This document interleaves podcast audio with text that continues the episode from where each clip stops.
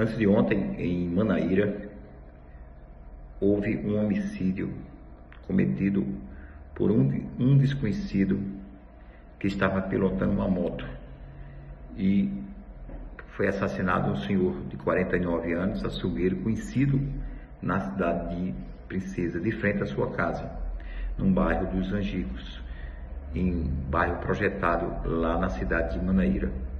Nós conseguimos é, prender dois indivíduos, onde um foi liberado a sua prisão após audiência de custódia feita pelo juiz de plantão e o outro já tinha um mandado de prisão, tendo em vista os seus antecedentes criminais, como por exemplo fuga de prisão, estupro, e roubo qualificado, roubos qualificados, ele continua preso. Nós estamos continuando a investigar esse homicídio. Tem esses dois suspeitos, sendo um preso e outro que está respondendo em liberdade.